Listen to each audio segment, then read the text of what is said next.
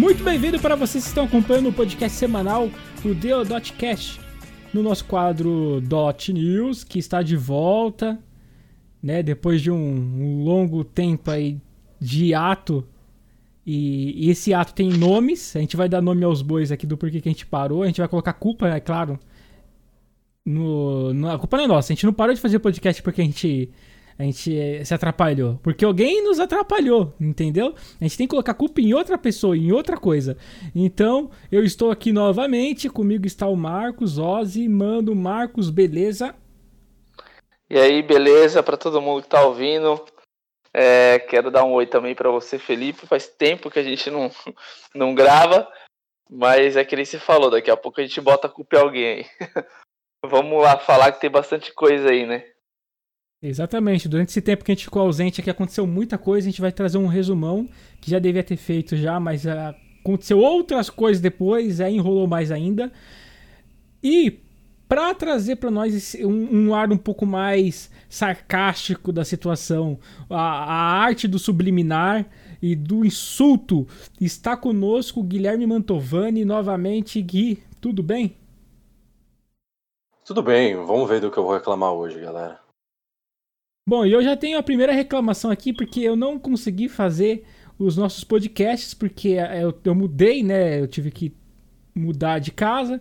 Só que nessa mudança eu tive um problema com a internet, da qual a Live Team é toda culpada dessa situação. Eu fiquei um mês e meio sem internet. E depois eu fiquei mais uma semana porque eu tive que contratar um outro provedor. Então, Live Team, tome vergonha na sua cara, seus bandos de sei lá, o que eu posso chamar eles, Gui? Bando de provedores de internet do Brasil, que acho que já é ofensa para qualquer pessoa, essa porcaria de serviço que a gente tem, que eu enfrento toda, todo dia, briga com, com Team Net vivo. É isso aí. Bom, eu quero que a Team vá pro inferno, assim, eu não quero que vocês nos patrocinem, eu quero que vocês sumam do Brasil. Relaxa, eles já estão lá. e assim, é isso, entendeu? Não quero ser patrocinado pela Live Team e eu vou falar mal da Live Team a minha vida a, a, até quando a Live Team parar de existir, cara. Entendeu? É isso. Agora eu sou Team é, Vivo Fibra. Agora eu estou fazendo o merchan do Vivo Fibra, que é muito melhor do que a Live Team. Bom, depois dessa intro catastrófica aqui, dessa, desse meu desabafo, da qual né, eu tive que fazer. Antes da gente entrar para os nossos resumos aqui, é, novamente trazendo para vocês um, uma agenda aqui que toda sexta-feira a gente vai estar tá gravando e os episódios vão pro ar no sábado. Né? Dessa vez a gente vai ser fiel quanto a isso. Nós vamos pelo menos aí até fevereiro, março. A gente vai manter essa rotina. Se a gente precisar mudar, não vai ficar tendo esse, esse vazio, esse sabe, esse tempo de 15 a um mês sem, sem podcast. Se a gente for mudar, mudar só de dia, tipo, ah, a gente vai gravar na quarta e postar na quinta, enfim. Mas então toda semana a gente vai ter esse quadro aqui, ele vai continuar indo pro YouTube. Mais para frente a gente tem alguns projetos de ter é, ou ele com, com nossa facecam ou um outro projeto, um outro quadro no próprio YouTube, que já seria uma coisa um pouco mais é, não voltada a notícias de games, mas a comentários do mundo dos games. E esse quadro se tornaria exclusivo do Spotify. Né? Do, Spotify no caso não, né? No caso de todas as plataformas de podcast, mas como a Anchor ela é ela é do Spotify, é quem nos dá esse suporte, né? Então, se você quer realmente ficar ligado com todos os Dot News você tem que entrar lá na nossa página, só você digitar Deo.casting, vai aparecer a nossa página lá. Você segue a gente e todos os episódios vão estar lá. Então, independente se acontecer do YouTube, a gente não mandar mais os Dot News para lá e a gente fazer um outro quadro para lá, você vai ficar seguro que o seu Dot News semanal vai sempre estar no Spotify, beleza? Bom, resumo do que a gente vai falar aqui, meus queridos. Se a gente estava muito atrasado nessa nesse tempo que a gente ficou parado, muitas coisas aconteceram, algumas desagradáveis, outras agradáveis, outras não. A gente nem lembra por que, que aconteceu, porque não foi, tipo, não, não teve nenhum sentido. Outras foram no anonimato, outras foram surpresa. E bom, lançamento dos consoles nova geração, que foi uma coisa que a gente falou o ano inteiro. Quando lançou, a gente ficou ausente no podcast, mas como a gente tem um compromisso aqui de trazer informação para vocês, a gente vai fazer um resumo do lançamento dos novos consoles até agora. A gente vai fazer um balanço de como está, como que está saindo a questão das vendas, dos jogos que foram lançados. Enfim, né, alguns problemas também que sempre tem quando lança esses consoles. A gente vai citar tudo isso é, nesse bloco que a gente vai tratar como uma notícia principal. A gente vai falar também sobre Cyberpunk 2077, que é outro jogo que a gente já citou, inclusive num podcast inteiro, num podcast especial, e a gente não cobriu o lançamento. E a gente vai falar um pouco mais sobre o Cyberpunk 2077, como é que o jogo está saindo, né? A gente viu que começou com uma situação um pouco é, catastrófica e depois foi se ajustando, mas a gente vai falar como é que o jogo está hoje, né? Vamos falar das coisas boas e das coisas ruins que o jogo trouxe. A gente vai falar de um jogo que perdeu exclusividade de um estúdio, isso mesmo, meus queridos. Se já não bastasse, não bastasse a exclusividade dos consoles com jogos, também tem estúdios que têm exclusividades de licença com alguns jogos. E um desses estúdios, um estúdio grande, perdeu, né, praticamente uma. É, no, no, dentro dos games não é tipo tão, tão grande, tão chamativo, mas dentro do mundo geek é uma série que ela é praticamente assim a, o rei leão né, da, da cultura da cultura geek. E o estúdio perdeu para um outro estúdio concorrente e a gente vai comentar um pouco mais porque é, bom, não sei, né? Vamos comentar na frente, porque eu estou surpreso com isso, tanto quanto vocês vão ficar. E por fim a gente vai falar de algumas promoções de jogos e depois a gente vai finalizar agradecendo vocês e falando um pouco mais de como foi o nosso tempo sem podcast, beleza? Bom, começando aqui, eu já vou passar para o Marcos, lançamento dos consoles de nova geração, Xbox Series X e PS5. Meu amigo, o que, que você achou do lançamento desses consoles? Então, cara, eu, eu achei que foi assim, foi o que eu esperava, né, mano? Foi uma grande confusão por conta da eu, eu acredito que por conta do coronavírus, né? E, putz, não sei se eu podia falar o nome completo. Qualquer coisa você corta, mas por conta desse, dessa doença que está assolando aí o mundo, é, eu imaginava que ia ser da forma que foi, porque é, não tem estoques para todo mundo. Eu mesmo me planejei para pegar os consoles e no dia que lançou eu estava trabalhando. Quando eu cheguei em casa, eu cheguei em casa fazia mais ou menos sei lá, uma hora que os consoles que tinham aberto a, as pré-vendas e acabou tudo. Assim, coisa de uma hora não tinha mais em lugar nenhum. E até agora nada, né? Tem algumas pessoas aí vendendo, tipo, um PlayStation 5 pelo, pelo triplo do valor, uhum. né? Que compraram um console e estão vendendo, tipo, três vezes mais o valor que ele, que ele está nas lojas. E eu não, não vou pagar isso, né, cara? É, eu não tô, não, não tô nesse desespero, prefiro esperar. E eu acho que tem muita gente nessa minha, na situação que eu tô agora, esperando os consoles e, e lamentando porque não tem estoque para todo mundo. Mas tem um ponto também que eu queria falar que não é nessa, nessa questão do, dos estoques, porque eu acho que eu não posso falar muito, porque eu não gosto de falar algo que eu não experimentei. Então, tipo, como eu não tô com os consoles aqui, eu não quero passar minha experiência porque é, teve várias vezes que eu tipo, vi algum produto pela internet e quando eu. Até jogo também, não só produtos, mas jogos também. E quando eu ia pegar para jogar ou ia experimentar esse produto, é, a minha experiência era outra.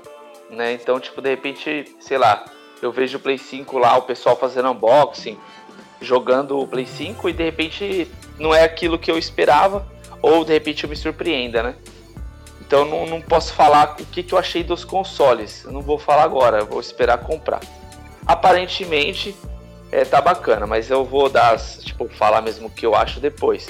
Agora, referente ao lançamento dos consoles, foi, foi complicado. Para mim, eu acho que foi complicado, porque, cara, a própria Sony e a própria Microsoft falaram que eles não imaginavam que ia acabar da forma que, acabar, que acabou o estoque tão rápido assim mesmo com pandemia, eles acharam que tipo ia ser um lançamento mais é, tranquilo e que ia dar conta e tipo acabou no mesmo dia, Né? E tipo assim, acabou versão digital, acabou versão de disco das duas empresas, cara. Então assim, eles não esperavam. Acho que eles achavam que pelo menos a versão de disco ia sobrar porque era mais cara. Talvez a versão digital vendesse tudo mais rápido, né? Então, assim, tá, tá meio complicado. É, é o que tem para falar do lançamento agora, que é isso. Tá faltando estoque no mundo inteiro. Eu não sei como que tá no Brasil, mas aqui tá faltando. Parece que vai ter estoque agora só em abril. É, aqui da Inglaterra, pelo menos, né? Falaram que ia ter em janeiro, mas agora entrou lockdown novamente. Então parece que só em abril. Então é isso, cara. Acho que tem muita gente aí na ansiedade para comprar pessoas não estão. Não, muita gente não conseguiu comprar. Mesmo estando caro, vendeu tudo. E, e, eu acho que eles vão acabar segurando aí muito lançamento de jogo aí por conta disso, né? Porque se eles lançarem. É, se eles lançarem, sei lá, um AAA agora, nem todo mundo. exclusivo, né? Para a nova geração, nem todo mundo vai poder jogar porque muita gente não conseguiu comprar.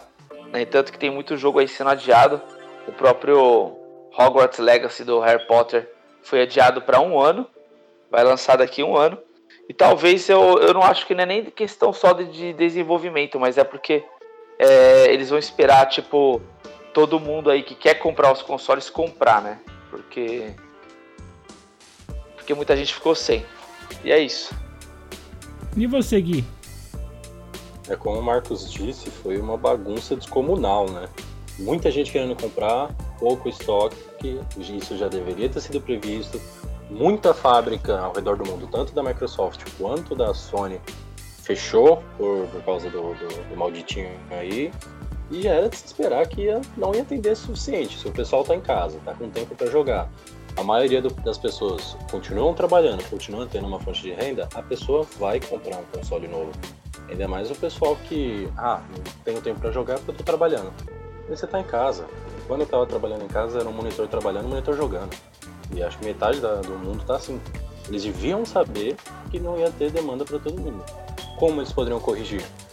Realmente não sei. Porque se não tem onde fabricar, se não tem o que fabricar, não vai ter onde vender, digamos assim. Uhum. E a respeito dos consoles, eu tava bem com expectativas extremamente baixas sobre o, o PlayStation 5 boa parte das minhas expectativas foram confirmadas, negativas. Eu achei o console de um design horroroso. Eu que monto o computador, trabalho com o computador. Para mim, ele é uma mistura de ar-condicionado portátil com roteador da Netgear. Eu achei uma porcaria. Ele é quase do tamanho da minha torre de computador, que é pau a pau tirando o SSD, obviamente. SSD é mérito total da Sony, foi sensacional. Tirando a parte de SSD, para mim ele poderia ser muito menor. Ele tá maior que o PlayStation 3 Fat, que acho que vocês lembram que ele era um trambolho gigantesco. É pesado, é desengonçado. De lado ele fica horroroso, em pé ele fica ok na estante. Porque em questão de estética foi o que eu já estava esperando. É feio por foto, é feio na mão. Temos que dar o braço a torcer. Eu tenho, né? Principalmente porque eu sou o que mais dou hate aqui. Pro controle da Sony. Eu não experimentei ainda, mas com base no que eu vi, parabéns. É uma coisa que teoricamente revolucionou a experiência de gaming no seu sofá. É uma coisa, é um tipo de experiência sensorial que você teria algo próximo, mas não físico, só, só olhando o jogo em VR. Aí vocês pensam essa tecnologia da Sony no PlayStation VR, com esse, esse feedback adaptativo, vibração adaptativa, tudo isso que a Sony tem, só que nos PS Moves. E você dentro do universo.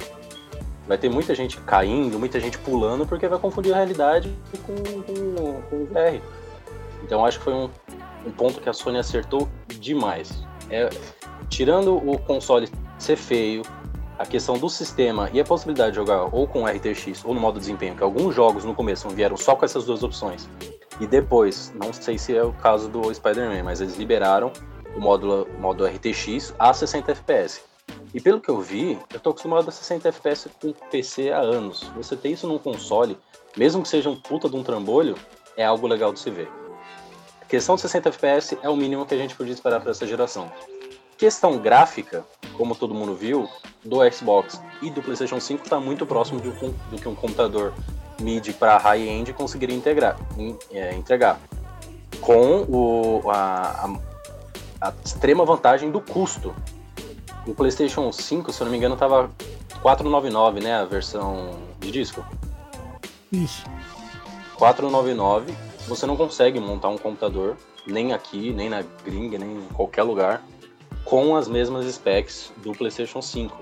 Então, para quem quer um, um desempenho absurdo e um custo mais baixo, PlayStation 5 e Xbox Series X são medidas ótimas.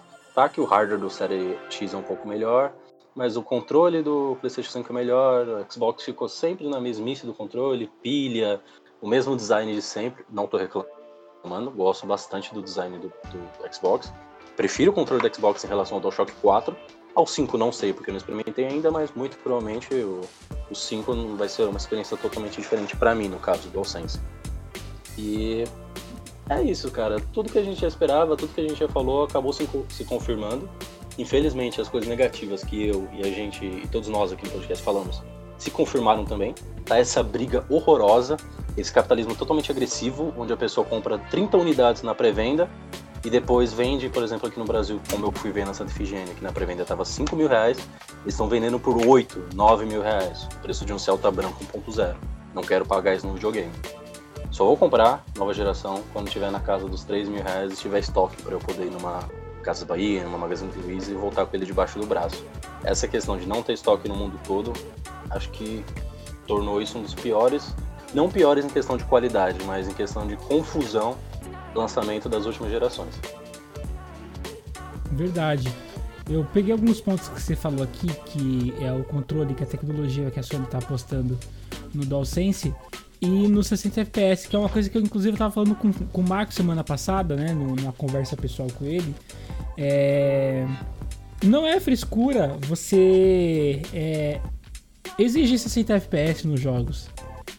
Eu acho que também é muita manha você exigir mais de 144 e tudo mais. Que eu mesmo eu jogo do 60 travado. Eu nunca jogo acima de 60 também. É... Até porque meu monitor ele só ele só tem frequência para 60, é, 60 frames, né? Tudo que passa disso é, é desperdiçado, no caso. É... Porque há uma diferença de 30 para 60, notável. Né? E, foi uma barreira que os consoles eles, eles conseguiam quebrar só no lançamento. No, no lançamento do PS3, no lançamento do PS4, agora no lançamento do PS5. Vocês acham que daqui para frente, daqui sei lá uns 5 anos, é, o PS5 e o Xbox Series X eles vão continuar nesse mesmo patamar de estar tá recebendo jogos a 60 FPS? Ou vocês acham que a gente vai ter que, vai ter que é, é, abrir mão de muita, muitas coisas legais, que é, por exemplo, o Ray Tracing que, que os consoles têm, para poder manter no 60 FPS? O que, que, vocês acham? Será que eles pensaram a longo prazo? Ou vocês acham que daqui três anos muitos jogos vão ser lançados igualzinho foi o Cyberpunk na geração passada? Então, cara, eu não, eu não. Assim, é. Eu não sei, porque eu fico daquela dúvida se eles vão lançar, porque assim, tem uma galera que pegou uns vazamentos aí que eu não sei se se vai ser verdade ou não, que a Sony e a Microsoft estão produzindo, já estão produzindo consoles é, mais potentes, como se fosse o PlayStation, sabe o PlayStation 4 Pro e o Xbox One X? Provavelmente teria um PlayStation 5 Pro, né? Eu não sei se isso é verdade ou não. Então fica meio que um fica meio que em aberto, porque por exemplo, se a gente for falar de PlayStation base, talvez lá pro final da geração ele não esteja ele não ele não aguente, né, os jogos é, que comecem a utilizar assim o máximo do console Pro, entendeu? Por exemplo, é, o PlayStation 4 Pro, você pega um Assassin's Creed Valhalla, que eu tô jogando no, no, PlayStation 4 Pro, cara, ele tá rodando, ele tá rodando muito bonito, entendeu? Eu não sei, eu não sei no PlayStation 5, não joguei, com certeza é melhor, mas por ser um PlayStation 4, mesmo que seja o Pro, meu, tá assim sensacional. Só que se você for jogar no base, meu, ele trava, é, o frame rate, tipo, não sei nem quanto que, que fica, acho que fica até menos de 30. Então, assim, É, não dá para saber, porque o PlayStation 4 Pro ele tá rodando muito bem os jogos do final da geração agora é, cross-gen, né? Joguei também o Immortals Phoenix Rising, rodou muito bonito, tá em 4K, 60 FPS, então tipo assim, o PlayStation 4 Pro ele tá aguentando esses primeiros jogos da nova geração, inclusive o Cyberpunk falaram que no PlayStation 4 Pro não, e no Xbox One X ele não tava tão zoado que nem no, no, nos consoles base. Ele tava com bug, mas não tava tão zoado. E por que eu tô falando isso? Porque justamente se lançar esses consoles é, premium no meio da geração, provavelmente eles vão aguentar, né? Agora, falando do console base, talvez não aguente. Eu acho que eu chutaria, eu não, não sei o que vai acontecer, porque hoje em dia o mundo tá tão, né? A gente espera uma coisa, que nem os lançamentos dos consoles aí, a gente achava que era uma coisa e acontece outra. Cyberpunk a gente achou que ia ser um tipo de lançamento e foi outro. Então, tipo, eu não vou, eu não, não, não posso afirmar. Mas se eu fosse para me dar um chute, eu arriscaria dizer que vai ser mais ou menos que nessa geração, cara. É, eu acho que eles vão sempre. É um ciclo sem fim, sabe? Que vai ser a uhum. mesma coisa. Tipo, o começo da geração, os jogos vão estar, tá, tipo, rodando assim, no talo. É, que nem você pega um Assassin's Creed Valhalla no, no PlayStation 5, tá no talo com Ray Trace, 60 frame, 4K e tal. E só que aí quando for pro final da geração, se de repente você pegar um The Last of Us Part 3, ele só vai rodar liso no PlayStation 5 Pro. No base ele já vai, ele já vai apanhar, entendeu? Eu chutaria isso aí. Putz, e o pior é que é uma coisa que, mano, não não, é, não chega nem a ser desanimadora porque a gente entende a limitação de um, de um hardware para o quanto ele envelhece na tecnologia em 3, 4 anos, né? Então a tendência Sim. é justamente isso daí que o Marcos falou, né? É, daqui 3 anos a gente tem o lançamento do PS5 Pro. Provavelmente um PS4, o PS5 Slim que tenha mais eficiência do que o Fat, né? E daqui 5 anos você vai estar jogando Cyberpunk 2078 com esse lag maldito que tá tendo no PS4, é, no PS4 Pro. E não é uma coisa que, que, que dá pra jogar a Sony, porque a tecnologia ela avança muito, cara. E infelizmente no Brasil a gente não tem um mercado é muito forte de usados aqui de forma assim que você vai na loja, sabe? Que, que dá um certo valor. Quando você tenta fazer isso de forma um pouco mais. sem ser o mercado paralelo, assim, o mercado de boca a boca, você tenta pegar o teu console antigo e, e, e tentar levar na loja para tentar avaliar e abater no valor do outro, o cara acaba cobrando um valor que é uma piada, né? Cobrando não, né? Tipo, te oferecendo um valor que é uma piada no teu console antigo. Que é. Mano, é melhor você voltar para trás, deixar o, o videogame da, antigo guardado e comprar um novo com, do zero, né? Porque isso, eu acho que aí, aí na Inglaterra ele, é uma coisa que acontece um pouco mais organizado, né, cara? Eu acho que. Porque se você for ver a cultura de países como os Estados Unidos, os países da Europa, existe muita questão do, do usado. Não só os jogos, mas os consoles também, né? É uma coisa que gira muito aí. E às vezes você, tem, você pega um console com preço um pouco, é, um pouco melhor do que o que tá na caixa. E o console tá praticamente zero, porque a pessoa às vezes compra é, passa um ano, dois anos, ela já compra tipo, uma versão Pro, compra uma versão é, limitada e acaba vendendo esse. Isso é uma coisa que você acha que também é, ajuda um pouco essa questão do envelhecimento do hardware do, dos consoles? É, isso entra na, naquela velha questão que acho que eu já até falei aqui, que é a obsolescência programada dos hardwares, né? Por exemplo, a minha e a sua placa de vídeo, que são basicamente a mesma coisa, só que de marcas diferentes, né? Uma 1060 e uma 580. Há um ano e meio, dois anos atrás, elas eram a rainha do Full HD. Lembra que eles falavam isso, dessas duas placas? Sim. Mais da 1060 do que da 580, porque tem essa, sempre essa pequena diferença. E hoje em dia não é isso, cara. Não é mais isso. Eu não consigo rodar o Red Dead Redemption no Ultra a 1080p e ter 60 frames estáveis. Consigo chegar perto? Consigo mas não é a mesma coisa. E a gente está falando de um hardware que pode simplesmente tirar uma placa de vídeo e colocar outra e corrige esse problema. Só que não é o caso dos consoles. Eles lançam hoje, sei lá, com uma quantidade específica de processamento, teraflop e todas as, as especificidades dos hardware. Passa dois, três anos, a exigência dos jogos aumenta e o hardware continua. Não tem como a gente esperar que o Cyberpunk rode tão bem no PlayStation 4 base quanto no Slim e no Pro. Isso é óbvio que não vai acontecer. É um hardware de 7 anos atrás contra um hardware de quê? 4 do PlayStation 4 Pro, 4, 5, não sei dizer. Então são tecnologias muito diferentes. Pode até ter a mesma arquitetura, e acredito que tenha, por serem consoles da mesma linha, digamos assim, mas a obsolescência programada vem. Nessa geração específica, o primeiro que vai tomar o chute nas pernas vai ser o Xbox Series S. Ele é um hardware bom? É, mas para quem não tem exigência em FPS e qualidade gráfica. Ele está muito próximo do Xbox One X, que é bom, é um console bom até hoje, do que do irmão mais velho, do Série X. Do irmão mais poderoso, no caso, né? não mais velho. Então, ele vai ser o primeiro a tomar o chute nas pernas. Mas isso quer dizer que não vale a pena comprar ele? Muito pelo contrário. Pelo menos o que a gente está vendo aqui no mercado brasileiro, ele está flutuando entre 2,300, 2,400, é um preço de um computador que você vai comprar com, me, com menor capacidade de hardware que ele ou algo muito próximo. Então, para quem só quer ter aquela experiência, comprar o jogo, no caso do Série S, sem o disco, você compra lá, faz o download, senta no seu sofá e joga. Esse é o público dele, e é uma coisa que criticaram muito ele por ter um hardware mais fraco. Só que o pessoal não entende que ele é a porta de entrada para a nova geração. Consequentemente, ele vai ficar velho e defasado mais rápido. Mas isso não quer dizer que não possa rodar os jogos exclusivos.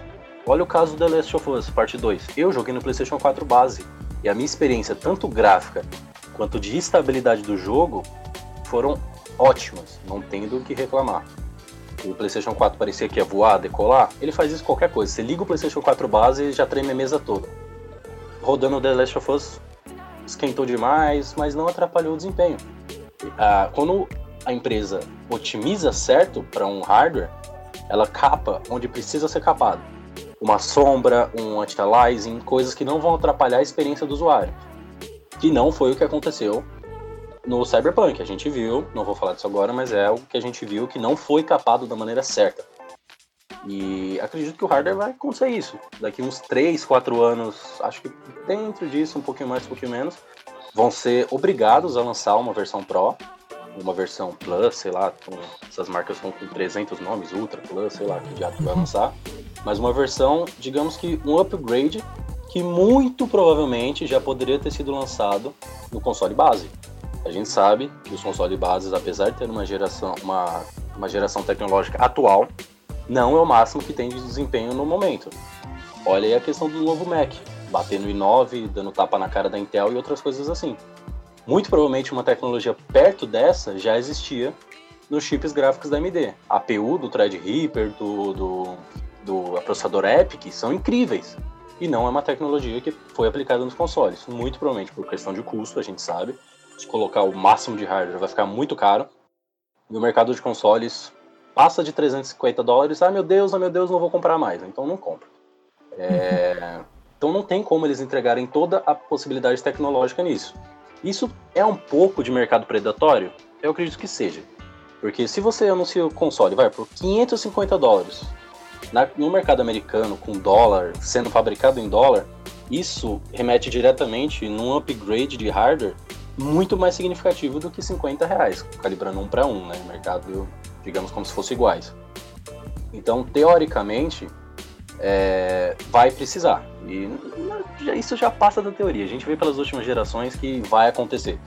Se aconteceu tanto com o Xbox quanto com o PS4 e deu certo, por que as marcas não iriam fazer? Aí a minha dúvida é o que, que eles vão fazer com o Série S. Se vão lançar um Série S Plus, um Série S2, alguma coisa assim. Porque, na minha opinião, a proposta de geração que a Microsoft apresentou com dois modelos distintos e com públicos distintos foi melhor aplicada que a Sony. Tirar 50 dólares para você ter o leitor de, de disco ou não. E a maioria das pessoas compraram com, porque 800 GB num SSD pode ser o SSD mais rápido do mundo, não é suficiente. Você instala o The Last of Us, já vai 190, 98, 100 GB e vai embora. Você tem, você cabe 8 jogos. Tá, vai baixar rápido, vai gravar rápido, mas não é todo mundo que tem uma internet boa o suficiente para ficar trocando 100 GB de jogo Não é. Você coloca o disco, mesmo colocando o disco, vai instalar 60, 70 GB dentro do seu HD. Tá, tem a forma de expansão? Tem, tanto o Xbox quanto o PlayStation. Só que aí já entra. Comprar a expansão da Xbox no Brasil é mais caro que o valor do console. Então, vai ter isso devido à obsolescência programada. Basicamente é isso. É verdade que o Gui, o, que o, o Gui disse a respeito da, do hardware. Porque também quem compra console, é, quem, quem gosta, assim, não, não o, o, comprador, o cliente casual que compra para ter um aparelho de entretenimento em casa, mas gamers mesmo de console. O cara que compra o console, é, ele já tá ciente que ele vai ter que fazer um upgrade lá para frente. É, isso não é impeditivo para ele, né? Essa questão de que eu citei aqui dos 60 quadros, eu vou até deixar o Max falar um pouco. É, não é uma coisa que te que, que inibe a sua possibilidade de se divertir. Entendeu? Pode ser que em momentos da gameplay do The Last of Us ele possa cair, ele dá uma queda de quadros, mas não é uma coisa que vai te impedir de jogar. Não é uma coisa que vai tirar o brilho do jogo, por exemplo. É, mas é uma coisa que sempre foi uma barreira para os consoles e se torna ainda mais caso o console não supere muito no lançamento, isso daí, é, conforme vai passando os anos, com o console igualzinho o Gui disse, o base, né? Que é aquele, por exemplo, a gente chama de FAT, o console, o primeiro que foi lançado, né? O original. No caso do, do PS4, é, que foi uma situação triste que a gente viu muitos jogos não sendo. Mano, que é, chega a travar, bater 20, 14 quadros por segundo por conta de ter o PS4 Pro e pelos desenvolvedores necessitarem de processamento mais agressivo, como já ocorre nos PCs e com os consoles PS4 Pro, Xbox One X, esses, esses aparelhos vão ficando para trás, né? Eles vão ficando tipo é, obsoletos. E aí, é, o Gui não, o Marcos agora vai falar, é, essa questão dos 60 quadros, é, que você já tinha respondido que realmente é uma coisa que a tecnologia vai envelhecendo é, o console não vai aguentando mais, mas se é uma coisa que que ele estraga realmente a experiência de quem joga no console e a questão do, do mercado dos consoles usados e tudo mais, que é uma coisa que eu gostaria de levantar aqui, principalmente com o preço do, dos consoles aqui no Brasil, né? Então, é, com certeza, mano, o FPS ele, ele chegou numa numa acho que os consoles, a tecnologia, os games em geral chegou numa fase, numa etapa agora que é. Acho que tem que ter obrigatoriamente, né? Que o Gui falou aí, é, eles não fazem mais do que a obrigação em ter no mínimo 60 FPS, né? Que nem o Gui falou. Já era o esperado. Eu acho que é essencial. Já estava mais do que na hora de ter 60 FPS. Só que é complicado, eu entendo, né? As empresas de demorar, porque é, os consoles, eles têm que sair num preço acessível, né? Que nem o Gui falou, não é um computador, né? É um videogame, cara. Então você tem que pagar o preço, é, porque um computador você tem, você tem uma série de coisas que dá para você fazer no computador, dá para você trabalhar, dá para você fazer uma série de coisas que no console não dá. Então é um aparelho para você simples, somente jogar videogame, no máximo ali assistir um, uma Netflix, uma Disney Plus, então tem que ser uma coisa mais barata que o PC, que o computador. E por ser uma coisa mais barata, ela tem que ser mais barata, fica complicado, porque as tecnologias vão avançando, as coisas vão ficando mais caras, né? Que nem SSD, Ray Tracing e tal. É, isso daí, tipo, tava todo mundo com medo, né? Dos, dos preços que ia ser os consoles por conta dessas tecnologias. Então eu entendo a demora para chegar a uns 60 FPS nos consoles, porque para deixar barato e rodar com essa qualidade, realmente é um trabalho assim difícil, né, para as empresas. E mas chegou, parece que agora chegou, parece que vai estabilizar aí os 60 quadros por segundo em 4K é, na sua maioria dos jogos. Eu creio que em todos os jogos vai vai ter ali os seus é, 60 quadros 4K. E aí você vai ter que alguns jogos eu acho que vai ter o ray tracing junto, só que alguns jogos você vai ter que escolher em jogar em 4K 60 ou jogar em 4K com o Ray Tracing. É, a 30 parece. Você vai ter que escolher aí dependendo do jogo, dos jogos agora no começo. É, só que assim, os consoles eles prometem aí, né? Inclusive na caixa do PlayStation 5 e do Xbox Series X, tá escrito que os consoles chegam até 120 FPS e 4K, né? Nem tanto que a entrada aí dos consoles é HDMI 2.1. Então eu ainda eu ainda acredito que isso possa lá no meio da geração para frente se tornar aí uma realidade, entendeu? Já tem um, alguns jogos aí o, no Xbox Series X que tá rodando em 4K 120. O Ori in the Will of the Wisps, the Will of the Wisps foi uma, uma, um jogo que eles usaram como, uma, como demonstração para jogar os, os 4K 120, né? E então acho que agora assim a experiência para quem joga no console vai ficar, vamos dizer, mais premium, vai ficar mais legal, né? Para você jogar aí, pelo menos se você tiver garantido aí 60 FPS 4K, pô, já vai ficar muito bom. Pelo preço, né? Que nem o Gui falou, é um custo-benefício assim muito bom para quem só que somente quer jogar, uhum. né? Compensa comprar um console, porque de repente o cara não que nem eu mesmo, eu jogo console porque, cara, não, não trabalho no computador. É, hoje em dia eu faço tudo pelo celular. Então, assim, eu não sinto necessidade de gastar, tipo, sei lá, 15 mil reais para montar um PC só para jogar, entendeu? Ou até mais, eu não sei é, quanto que. É, qual é o valor para montar um PC nas mesmas especificações da nova geração. Mas sei lá, chutar aí no mínimo uns 10 conto e eu não sinto essa necessidade, porque eu só jogo, então para mim é um custo-benefício muito bom. Só que eu ficava naquela, né, cara? Que nem geração passada eu joguei, que o Gui falou aí, joguei também o The Last of Us no, no PlayStation 4 base, joguei numa TV é, antiga, né? Uma, era uma LCD ainda, que eu, eu queria trocar por uma TV nova, então eu tava esperando. Mas assim, joguei, me diverti. Que nem o Gui falou, não tive problemas. Só que você não tem aquela experiência completa, né, cara? Inclusive uma coisa que é importante, que eu tava falando com o Felipe também no pessoal aí, é a televisão, cara. Muita gente aí, os pessoal, fica até um conselho aí para vocês aí, pessoal de console aí, toma cuidado porque assim, você também gastar com um console de nova geração sem pensar numa televisão, você não vai ter só se você, tipo, tem já essa noção. Tipo, não, eu quero comprar para jogar o jogo. Não interessa o FPS nem 4K, mas se você quer ter a experiência que a nova geração quer passar, você tem que também se atentar à televisão, porque os próprios consoles eles têm entradas novas, HDMI 2.1, né? Para você rodar ali os 60 quadros, pelo menos os 60 quadros, você também tem que ver se seu televisor ele tem, ele suporta os 60 quadros 4K, tem que ter o 4K também. Então, para você ter uma experiência melhor, você tem que se atentar a isso também. Uma coisa que dá muito, muita diferença no desempenho, cara, é a, é a televisão, para quem joga console. Eu tô jogando numa TV nova, o meu PS4 Pro, cara, é outra coisa, velho. É outra coisa. A, a, a, jogabilidade do jogo, o gráfico do jogo, né, a fluidez fica muito melhor.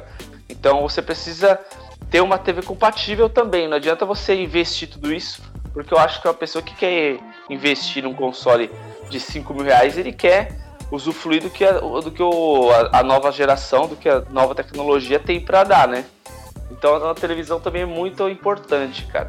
Então é, por um lado o PC você investe ali nas peças do, do computador, né, para você fazer a melhoria. Do lado do, dos consoles você troca o console, mas você também tem que, é, se você quiser ter a experiência completa, tem que acabar trocando aí vamos dizer que uma das peças do nosso setup é o seu televisor também, que acompanha junto à, nova geração. Então acho que realmente o FPS ele pode atrapalhar sim. E só para finalizar o que eu tinha para falar, eu acho que o FPS é, ele vai ser assim a maior, é uma das maiores evoluções assim para os consoles. Ter os 60 quadros ali estável vai ser algo assim que vai dar muita diferença para quem está no PC já é normal, mas para quem está no console não é, vai ser uma nova realidade aí que eu já estou experimentando e realmente dá muita diferença. Muito boa, muito boa análise. Eu peço perdão a todos pelo meu sono. Estou tomando café agora para ver se eu acordo. E por último, é, que aí a gente comenta aqui que é uma, uma coisa um pouco simples, ninguém tem falado sobre isso no lançamento dos novos consoles, só que é uma coisa que eu gosto bastante É, e eu fico muito empolgado, eu fico até mais empolgado do que ver o, pró o próprio console, né? O, o, próprio formato do console, que é a interface da, do, do, dos dois consoles, né? O que, que, vocês acharam dessa interface? Eu já vou dar minha opinião aqui, eu achei sensacional tanto do PS5 quanto do Xbox Series X. Vamos falar primeiro da, do Xbox. A gente acredito que todo mundo que tenha visto algum vídeo, pelo menos, viu que ela tá muito parecida com a, com a do Xbox anterior, que ele já lembrava muito o Windows. Isso é ruim? Eu acredito que não, muito pelo contrário. É uma interface. Primeiro que para a interface ser usual, ter uma boa UX, é, User Experience, é, ela tem que ser fácil. Você tem que saber onde estão seus aplicativos, saber onde estão seus jogos, saber onde estão as configurações. Basicamente é isso que a gente tem que ter num console ou numa central multimídia ou qualquer coisa focada a entretenimento. São esses três pilarzinhos. O do Xbox separa mais por categorias. Você vai lá primeiro seus aplicativos, seus jogos. Depois tem a configuração, que é basicamente o que tinha no Xbox One, é, dos antigos, só que melhorado. Eles repaginaram o que já existia. Assim como a Sony. Ela Começou fazendo interfaces mais estilizadas no menu lateral com colunas, em linhas e colunas, na XMB do PlayStation 3 e do PSP. A gente lembra como era o menu do, do PlayStation 2, mas era quase inexistente, era meio inútil aquele menu, era só para algumas configurações e ver a, a memory card. E a da Sony ela continuou sempre pegando o XMB, melhorando um pouquinho e lançando. Fez isso no 3, no PSP, no 4 e agora no PlayStation 5. Uma coisa que eu senti falta no PlayStation 5 na interface, não a questão da, da, da organização, foi mais personalização. Porque quando você vai ter o aplicativo, ele aparece o background do aplicativo. A gente sabe que já aparecia isso no PlayStation 3. No 4 eu não lembro se acontece, mas eu acredito que não. No 3, por exemplo, quando você colocava o cursor por cima do Shadow of the Colossus, ele aparecia um puta de um colosso atrás. God of War aparecia um wallpaper muito como eles faziam antigamente com as capas, com as caixas dos discos. Você abria ele tinha um wallpaper por trás. Eu achava isso sensacional. Pararam de fazer, não sei, corte de custo provavelmente. E é como o, a Sony está fazendo. Você coloca em cima do aplicativo, ele aparece um wallpaper do aplicativo, já pré-inicia, que isso eu acho muito legal, já deixar ele meio que engatilhado para rodar, é como se fosse aquele quick resume, só que o que a gente chamaria de boot frio, que seria iniciar o jogo do zero, ele não estando na, na, memória RAM, não estando em caixa, não existe nos novos consoles, não precisa da boot frio.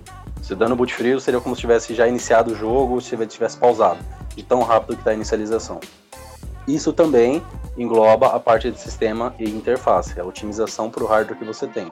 Não adianta você ter um hardware muito bom e colocar um sistema operacional todo cagado que não vai saber utilizar o hardware. E as duas interfaces estão fazendo isso muito bem, os dois sistemas estão fazendo isso muito bem. A única coisa realmente da Sony foi a questão de personalização, de tema, que parece estar meio limitada além do que já era, que foi ficando cada vez mais limitada. PlayStation 3 você podia até colocar tema via pendrive, o 4 já era mais difícil, o momento parou de fazer isso, o 5 dificilmente vai fazer. Mas a questão de servir como uma interface direto ao ponto para o usuário saber onde ele está indo, as duas foram muito bem aplicados, cada uma da sua forma, mas as duas igualmente fáceis e direto ao ponto. É isso que eu acredito ser o ideal para experiência de usuário. É, então, mano, eu eu tenho uma opinião assim bem, eu não, não como eu não tenho os consoles, né, não sei 100%, mas a interface é algo que eu, eu fiquei vendo bastante na internet e tal, e é algo que dá para você já saber se você vai gostar ou não não tem tanto segredo, né? E, cara, eu vou falar a verdade, para mim isso é muito. Como dizer, pesa bastante, porque justamente eu sou aquele gamer consoleiro, né? Então eu jogo no console. Então eu tô, tipo, diariamente navegando na, na interface ali do console, entendeu? É, eu não. Eu não. Vamos dizer que eu não, eu não divido com um computador, né? Então, o que acontece? É, cara, falar pra você, o, a interface do Xbox, pra mim, ela tá, tipo, a mesma coisa. Porque se você pegar o Xbox One X, a mesma atualização que fizeram pro Series X, fizeram pro Nex. Então, tá igual, cara. Tá igual. É pouquíssimos detalhes. É mais é o, o a, só vamos dizer as tecnologias novas que não tem no no One X, né? Por exemplo, o Quick Resume que o que o Gui falou não tem no One X, então não vai ter lá no no, no Series X. Mas o layout, assim, a, a aparência, a estética, tá a mesma coisa. Não, não é que eu acho ruim, né? Mas para mim tem um certo peso, porque, cara, enjoa, cara. Enjoa. Vou falar pra vocês, tipo assim, eu tô há 7 anos com, vai, sei lá, 6, 7 anos com o PlayStation 4. O Xbox tem um, um, menos tempo, mas o a interface do PlayStation 4 eu não aguento mais, cara, olhar para ela. Tá ligado? Eu tô enjoado, velho.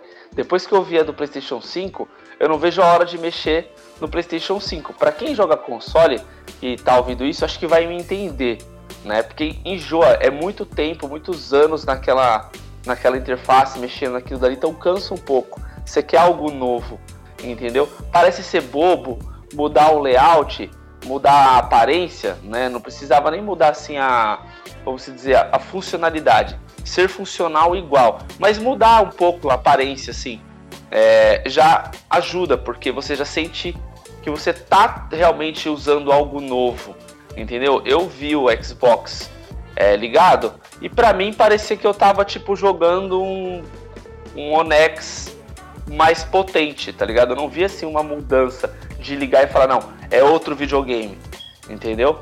E o PlayStation 5 eu vi isso, eu vi isso. Tem algumas coisinhas que eu também me incomodou um pouco, né? Que nem o Gui falou, questão de personalizar e tal, me incomodou um pouco. O esquema de troféu me incomodou um pouco, porque às vezes eu abria para ver tro o troféu que eu acabei de ganhar, o que estava faltando fazer no PlayStation 4. Eu achei o PlayStation 5 um caminho um pouco mais longo para você chegar até o troféu, me incomodou um pouco também. Então tem algumas coisinhas que quem joga bastante console, tipo, incomodou um pouco. Mas é, do PlayStation 4 para o 5, coisa que no Xbox você acaba tendo uma vantagem porque já era bom, continuou bom. Então não é ruim. Só que tem a questão de você estar tá mexendo num sistema tipo 99% parecido com o outro, que cansa um pouco para quem já está há muitos anos com o console.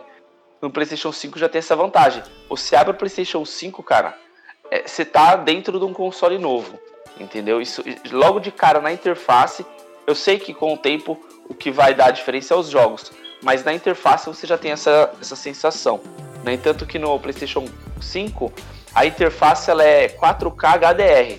Então você já enxerga a própria interface, que nem o Gui falou, os papéis de parede do, dos jogos, tudo em 4K. Enquanto no PlayStation 4 é, é, não é 4K, né? E nem é HDR. Então é a própria interface ela já tem uma cor diferente, uma definição diferente, um layout diferente. E eu particularmente eu gostei muito do, da interface do PlayStation 5. Eu achei muito bonito, achei um salto assim que deixou uma aparência mais moderna, entendeu? Eu, eu, eu tipo tava eu tava fiquei assistindo a interface, os caras mexendo, apresentando a interface do PlayStation 5. Quando eu liguei meu PlayStation 4, cara, eu senti aquela coisa antiga, sabe? Você vê que tá um pouco ultrapassado comparado com o PlayStation 5. Já o Xbox me incomodou essa parte de é, para quem joga no PC, vocês vão entender. Parece que você fez um upgrade no PC, sabe? Você foi lá, trocou uma peça no PC que deixou ele mais potente, mas você tá ali na, no seu desktop tá a mesma coisa, entendeu? Então tá um, um aparelho mais potente, mas você não vê assim uma mudança é, tecnológica como se você tivesse realmente trocado um aparelho que nem eu senti vendo a interface do PlayStation 5. E eu não vejo a hora de trocar por conta disso. Agora, Xbox você vai ficar ainda ali com a mesma interface. Quem não liga, legal. É uma opinião pessoal minha. Eu gostaria de ter visto uma no Xbox uma, um pouco mais de diferença, que nem eu vi no PlayStation 5. Entendi. É, teve, muita, teve poucas mudanças realmente. E, e o, a questão de estar tá parecido não sei se foi você mesmo, se foi o Gui que citou, a respeito da atualização, porque é uma cultura que a, que a Microsoft tem internamente de manter todas as bases que eles têm de, de sistema operacional é, igual, né? É, então, né, se você tem um Xbox One X, você provavelmente tem a mesma interface do Series X, né? Então, É, por conta disso, da, da, atualização da Microsoft, eles quererem abranger todos os aparelhos que ele tem com uma única, um, um único sistema operacional, pode ser que seja parecido por causa disso aí. Bom, mas mudando um pouco de assunto, saindo dos consoles de nova geração e falando sobre um jogo que foi lançado, que, é, que lançou, a gente não estava com o podcast no ar, que era o Cyberpunk 2077, lançou cheio de bug, cheio de problema, com muitas críticas. E com o tempo, a CD Projekt Red foi lançando algumas atualizações ao ponto de agora eu passar para o Guilherme opinar sobre como está o jogo, já que ele está com mais de 100 horas jogadas. Contra todos e tudo que estão falando sobre o jogo. Não, gente, o jogo não tá tão ruim quanto dizem. Ele tá bom? Longe disso. Mas dá para jogar? Dá, de maneira estupenda. O pessoal fala, ah, no PC não tá rodando bem, ah, no console não tá rodando bem. Mas entra naquela velha questão que a gente acabou de falar. Você quer jogar um jogo 2020, num console de 2013, você está reclamando de não conseguir rodar um jogo numa placa de vídeo bosta. E é isso. Você tem que ter hardware para o que você quer jogar. Eu joguei com a minha RX 580, eu joguei com quase tudo no máximo, obviamente sem o RTX, com 55, 60 FPS e para mim foi uma experiência sensacional. O jogo estava lindíssimo e a questão dos bugs depois do patch 04, que foi um hotfix que eles lançaram coisa de três semanas depois, duas semanas depois, corrigiu, digamos que 60% dos bugs que atrapalhavam o jogo. Por exemplo, você chama seu carro, ele dá spawn na sua frente, cai em cima de outro carro, explode outro carro, você morre. Ou você está andando muito rápido, você bate no, no, no hidrante, no guardrail, você atravessa o chão, você cai você morre. É, vem um pedestre louco entra na frente do seu carro, gruda no seu carro, seu carro dá 332 backflip para trás, seu carro explode você morre. No lançamento, eu joguei umas 3 horas no PS4, tava injogável. Eu comprei o jogo, e comprei um dia antes da pré-venda, não, não fui as pessoas que ficaram anos esperando. Não consegui jogar, tava horroroso, tava 20 FPS, caindo até, não conseguia nem manter é, 1080p tranquilo, aquela resolução dinâmica do jogo é horrível. Não foi possível jogar. Esperei uma semana, baixei no, no Piratinha da Vida aí, no PC, consegui jogar.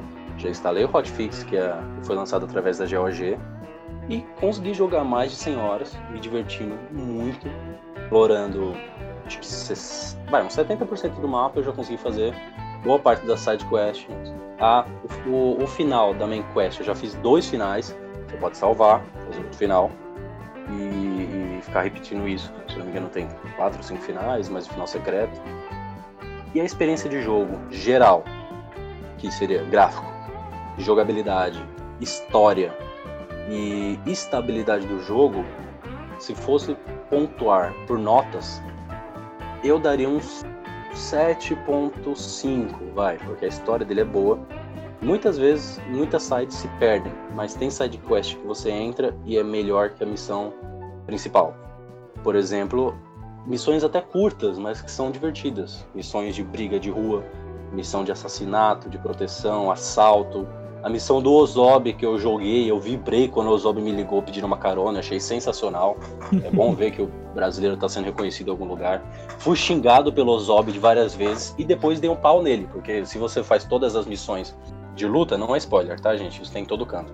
Você consegue lutar contra o Ozob. E eu fiz isso, e foi sensacional, dei um pau no Ozob. Difícil? Foi difícil, mas isso foi. Isso compôs muito a minha experiência com o jogo um mapa gigantesco que chega a ser cansativo dirigir uma ponta a outra. Ainda bem que o Fast Travel tem um por esquina. É ruim que você precise até um ponto de Fast Travel para ir para outro lugar do mapa? É péssimo. Para mim, você tem que abrir o mapa, clicar no lugar e dar Fast Travel. Só que na jogabilidade não atrapalha. Porque, por exemplo, você pode colocar um boost na sua perna que você vai correr rápido. Você chega até outra esquina em 10 segundos no máximo, não atrapalha. Você abre o. É igual The Witcher, você abre o ponto e vai para outro ponto. Isso não atrapalha, e aliás, o Fast Travel no jogo é muito útil. Se você ficar dirigindo, a jogabilidade de direção do jogo, tanto de carro quanto de moto, tá deplorável. É, GTA 3, eu dirigi o mínimo possível. Só comprava os carros porque era legal, mas não conseguia dirigir porque o jogo é muito bugado. Ele e o minimapa, que o minimapa te avisa para virar depois que você já passou da curva. Até que a comunidade já lançou mod que corrige o minimapa para deixar mais parecido com o minimapa do GTA, que funciona muito bem a parte de tracing do GPS, que é uma coisa que no Cyberpunk não funciona. Durante todas as minhas 100 horas de jogo, um pouquinho mais, um pouquinho menos, eu tive uma vez só que parar de jogar por bug do jogo. Que foi que uma missão específica que eu estava fazendo. Eu chegava no ponto da missão, o jogo fechava. Não era para mim, pesquisei no Google, era para todo mundo. E qual foi o problema? Antes de chegar nesse ponto da missão, deu um autosave por cima do meu save principal. Ou seja, eu fiquei preso no loop de crashar o jogo, não conseguia sair disso. Próximo patch, que lançou dois dias depois, consertaram, eu consegui seguir o jogo normalmente. Os bugs estéticos de você atravessar a parede, do personagem aparecer na posição do T, sem animação, sem rosto, o personagem dar spawn na sua frente, é feio, é, mas não atrapalha a jogabilidade. O sistema de árvore de habilidades do Cyberpunk está gigantesco. Você pode zerar o jogo do começo ao fim da história principal ou das, das sidequests só usando soco, você não precisa matar ninguém. Você pode zerar na katana, você pode zerar no stealth, você pode entrar com um, um, uma build de pistola que cada hit dá um milhão de dano. o sistema de árvore de habilidade, de skill, de modificação, tanto corporal quanto de item, tá muito grande. Muito grande mesmo. Eu fiz uma arma baseada na do, do Keanu Reeves, que no jogo é o Johnny, com 500 mil de DPS. E o máximo de vida que o personagem tem dentro do jogo, que os, os NPCs, os inimigos, é coisa de 40, 50 mil. Então eu dou hit kill em todo mundo dentro do jogo. Isso atrapalhou minha jogabilidade? Ficou roubado? Não. Porque eu só consegui fazer isso depois de zerar a main quest, fazer várias side quests, pegar o level máximo no jogo. Que você não pega level máximo 50 se você fizer só as missões principais. Você tem que jogar muitos serviços, farmar XP, fazer é, side quest, muita coisa para você conseguir pegar o level máximo e mesmo assim não conseguir atribuir tudo na árvore de habilidades. Falando mais um pouco da árvore de habilidades, você pode seguir, claro, vários caminhos, muito dano, muita defesa, muita esquiva. Eu foquei muito na força e na habilidade tecnológica. Isso me ajudou muito. Por exemplo, portas que eu preciso atravessar, eu abro na brutalidade. Ou eu hackeio a porta. As duas formas funcionam e eu chego onde eu preciso. Uma coisa que era muito boa no The Witcher, que eu não senti falta, porque foi igualmente bom, é o relacionamento com os outros personagens. Aquilo que muitos jogos já têm, do personagem se lembrar tudo que você faz para ele. Eu terminei o jogo com amigo de todo mundo, quase nenhum personagem amigo meu morreu. Eu terminei com uma namorada e um namorado. Sim, o personagem era a coisa mais bizarra possível do jogo, mas eu consegui terminar com as duas pessoas juntas. Um era meio chato, então eu fiquei só com a mina.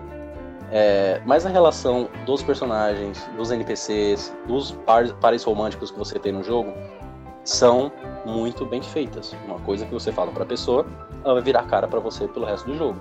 Eu pedi ajuda dela, ela, não, você não me ajudou daquela vez. Beleza? Não ajudei mesmo.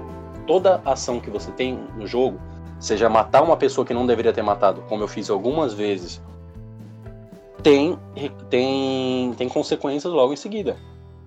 Se você matar um cara específico numa missão, esse cara não vai aparecer de, novo para te dar uma, um item exclusivo, um carro exclusivo. Por exemplo, o carro do Johnny você só pega se fizer uma coisa certa em uma missão específica. Não vou falar, porque isso é realmente spoiler da missão, porque essa missão é realmente muito boa. E diversas vezes o Johnny entra no jogo só para complementar o para fechar os buracos que tem na história. A presença dele dentro do jogo eu achei muito boa, muito boa mesmo. A atuação do Ken Reeves, pelo menos pelo motion capture, foi ótima. A voz dele no jogo, eu joguei em inglês, um pedacinho em português só para ver a dublagem. A dublagem tá incrível, tanto em inglês quanto em português. Eles fizeram aquele sistema de sincar a legenda com a boca, a, desculpa, o idioma, cada idioma com, a, com o movimento da boca. Não senti diferença nenhuma do inglês para o português, na questão da movimentação da boca mas não atrapalha. Eles não ficam abrindo a boca sem sair palavra. É tudo muito bem fechadinho nessa questão quando você tá um personagem com outro personagem. Em cenas que tem vários personagens, você vai ver um dos personagens virando as costas para você, ignorando a missão, você precisa dele para alguma coisa, ele tá passeando por aí, ou tá travado na parede. São coisas que dá para resolver, dá um tiro no cara, empurra o cara e não atrapalha a jogabilidade. Se não tivesse tantos bugs é, de desempenho, tantos bugs estéticos no geral, é jogo para 9 ou 9,5. Essa nota de 7,5 é basicamente pela falta de tempo que eles tiveram para entregar um jogo pronto. A gente já viu que eles entregaram o jogo como estava por pura pressão dos executivos. Eles fizeram cagada como fizeram, caiu muito os valores das ações e quando mexe no bolso a gente sabe que a indústria de games aprende. Tá aí a EA em relação à próxima matéria que a gente vai falar. No geral, essa foi minha experiência com Cyberpunk. Ainda estou jogando, ainda tem muita coisa para fazer e já tem DLC gratuita prometido. Estou esperando o patch de janeiro que eles falaram, muito provavelmente vai corrigir tudo. E uma das pessoas que ficaram descontentes com o desempenho do jogo fizeram um, um patch modificado que otimiza o desempenho do jogo. Eu saí dos 55 FPS e estou jogando a 70 FPS, com quase tudo no máximo na minha pobre 580. Então procurem otimizador se vocês forem jogar no computador. Se vocês forem jogar no PlayStation 4 ou no Xbox base, não joguem.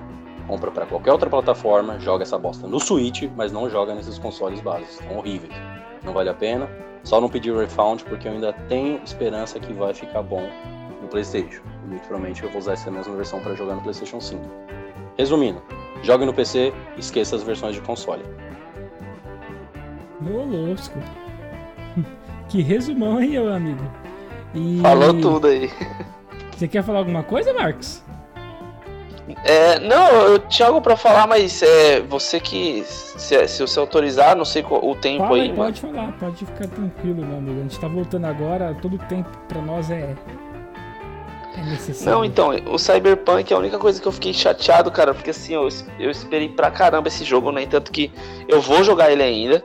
Eu não joguei ele porque eu quero jogar ele no Xbox Series X, não é nem no PlayStation 5, porque eu quero jogar ele no máximo que dá no, no, nos consoles. Então não quero, tipo, jogar agora.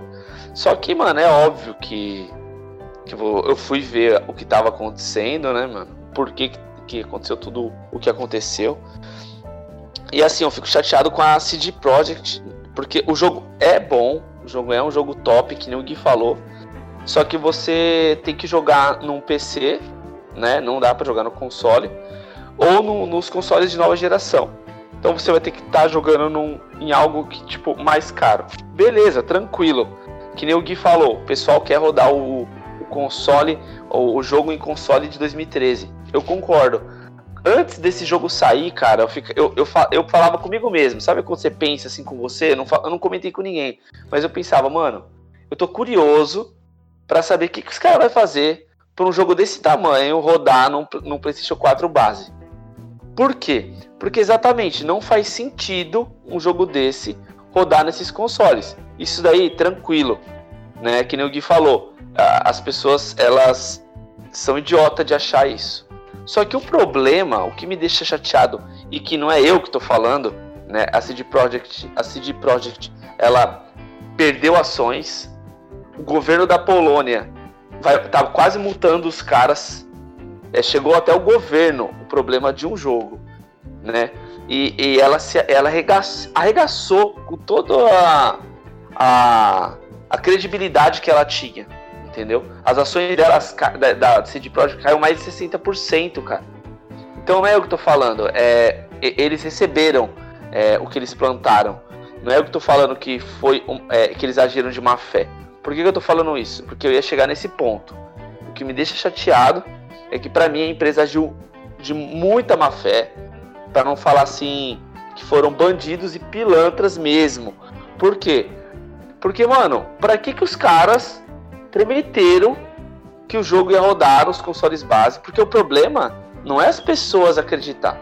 Se os caras falassem assim, olha, gente, não vai vender para PlayStation 4 base e Xbox é, vai, a gente vai ter para o PlayStation 4 Pro, Xbox Series X e PC e nova geração de consoles. E ainda deixava um adendo ainda, ó, e PlayStation 4 Pro e Xbox One X é, vai ser um exemplo é, vai ter FPS mais baixo, o gráfico vai ser mais baixo. Avisasse a situação. Não, os caras agiram na fama que eles tinham, na credibilidade que eles tinham e venderam. Porque esse é o problema. Que nem o, o Gui falou, concordo. Pô, as pessoas acham que ia rodar? Eu também achava que não ia rodar. Só que por que, que a empresa então vendeu? Por que, que eles prometeram? Porque eles falaram. Eu assisti, cara, todos os eventos que a CD Projekt fez ao vivo sobre Cyberpunk. Eu não vou nem entrar nos pontos que, tipo, eu acho que é um bom jogo, mas não é o jogo que eles prometeram. Porque eu assisti aos eventos e eles prometeram uma revolução nos games. Eles prometeram uma revolução de personalização de personagem que não existe. Eles prometeram uma revolução na inteligência artificial que não existe. Não estou falando que o jogo é ruim. É um ótimo jogo, mas não é uma revolução em nada. Eu acompanho canais que, tipo, é, falavam só sobre Cyberpunk, cara. Canais focados em Cyberpunk. E os próprios caras falaram, mano, não é o jogo que a CD Projekt prometeu, mas é um ótimo jogo. Mas não é revolucionário, entendeu? Então, cara, os caras falaram que ia ser um negócio revolucionário. Até então, beleza. Já teve vários jogos que os caras falaram que ia ser assim, assado e não foi. Tranquilo. Agora, mano, os caras vender, vender, cara, o jogo. Você pegar, mano. Às vezes um jovem vai e pede pro pai ir lá comprar o jogo. O cara paga 250 reais parcelado. Porque é um produto, cara. É um produto. E o produto vindo do jeito que veio pro, pros consoles base Entendeu? Nem tanto que os caras foram lá, deram nota pedindo desculpa, falando que, que foi um erro. A própria empresa, tipo, o, o, os desenvolvedores brigaram com os executivos. Eu não ponho a culpa também nos desenvolvedores, porque os desenvolvedores são funcionários, os caras estavam trabalhando e eles não queriam lançar o jogo. A culpa é dos caras, dos chefes, dos, dos manda-chuva da empresa que quis lançar o bagulho antes da hora e quis lançar para todas as plataformas por causa do, do olho gordo da ganância. E cara, eu fico chateado porque querendo ou não, eu não culpo os desenvolvedores porque eles são os artistas, eles que fazem o jogo. A alma do jogo vem do, desses caras. Mas eu fico chateado pela CD Projekt, pela empresa, cara. Porque realmente foi muito, muito assim, pilantragem dos executivos. Tem uma série de funcionários da própria empresa, tipo, revoltado com a empresa, né? Porque o que fizeram não se faz, cara não se faz. No entanto que a Sony tirou o jogo da, da, da PSN e tá dando reembolso. O Xbox tá dando reembolso. Então os caras fizeram uma merda tão grande, tão grande. Só que, tipo assim, pra mim, que sou gamer, que já eu, eu assisti os eventos, eu sei sobre o jogo, não ofusca o brilho. Não ofusca. Eu vou jogar no, eu quero jogar no PlayStation 5. Eu queria até comprar a edição de colecionador, mas tá muito cara. Mas é, eu adoro, sei que o jogo tá maravilhoso, só que assim, o que fizeram nos consoles base de não de falar que vai rodar, porque não ia rodar, mas tipo de vender, tá ligado? Porque agora o que acontece? Todo mundo tá pegando dinheiro de volta, ninguém vai jogar essa merda no console base. E aí o que acontece? Adiantou do quê? Quebraram uma empresa que, tipo, todo mundo adorava. Quebraram no sentido que é, mancharam, não é que a empresa vai falir. Porque eu acho que é muito difícil essa empresa falir, chegar a falir. Mas assim, cara, ficaram com uma marca muito feia. Muito feia entendeu? Perderam ações, a empresa, tipo, é, teve uma queda financeira por conta do que? Ganância. Era mais fácil falar que não é vender do que deixar todo mundo comprar, pegar reembolso, fazer todo esse escarcel todo. Então eu fiquei muito chateado porque eles agiram de muita má fé e foi assim, não esperava, cara. Eu não esperava isso dessa empresa. Esperava da EA, da Ubisoft, cara, da até da Capcom, mesmo que a Capcom deu uma redimida aí, mas até da Capcom eu esperava isso. Agora, da CD, essa pilantragem que eles fizeram com, com, com o consumidor, eu não esperava. De prometer uma coisa que era certeza, cara, era óbvio. Quem estuda que nem o Gui, que nem você, vocês mesmos sabem disso. É tipo assim, era quase impossível um jogo desse rodar num, num, num PlayStation base, velho. Entendeu? E os caras venderam o bagulho a 250 reais, sabe? Então, assim, é, fiquei muito chateado com isso mas não ofusco o brilho, quero jogar aí no PlayStation 5 para ter a melhor experiência possível. E, e, a única coisa também que eu fico chateado é que alguns pontos eles não entregaram, né? Que eu vi, eu vi os eventos e eu tava esperando um jogo revolucionário e não é. Já me conformei com isso. Sei que é que nem o Gui falou, é um ótimo jogo, mas por exemplo, a, os carros tá com a dirigibilidade ruim. Inteligência artificial, pô, eu vi os caras jogando, velho. Tem hora que o, o sei lá, você atira pra cima do. tá rolando um tiroteio, os NPC abaixa, cara. Fica abaixado com a mão na cabeça, assim, sem, sem tipo, sem vida nenhuma, assim, uma coisa bem escrota, mano. Parece que você tá no, no sei lá, jogando no Play 3, mano. Tá ligado? Os caras abaixam, fica lá com medo lá. Qualquer coisa que você faz no jogo, os caras ou abaixam ou saem correndo. Então, tipo assim, não é o que eles prometeram. Mas é um bom jogo. Isso não atrapalha a experiência, que nem o Gui falou. Assassin's Creed Valhalla, por exemplo, os NPC, cara, inteligência artificial é escrota também. Mas não estraga o, a experiência.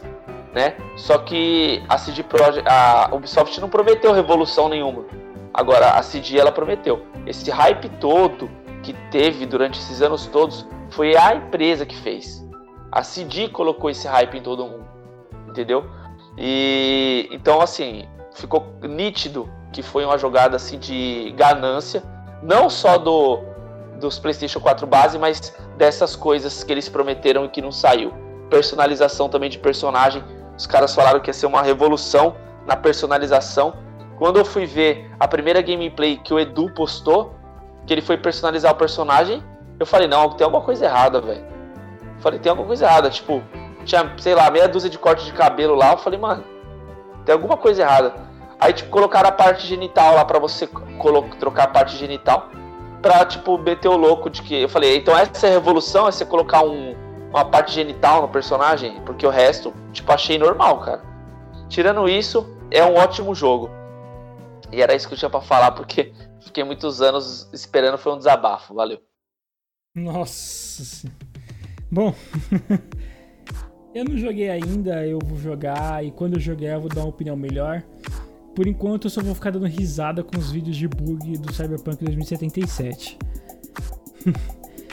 Agora a gente vai falar sobre um estúdio que perdeu exclusividade de uma série de jogos muito famoso no mundo geek, que é o Star Wars, cara. Star Wars não faz mais parte do dos estúdios da EA e através de uma negociação que a Lucasfilmes junto com a Disney eles fizeram, eles migraram agora a produção do jogo para Ubisoft.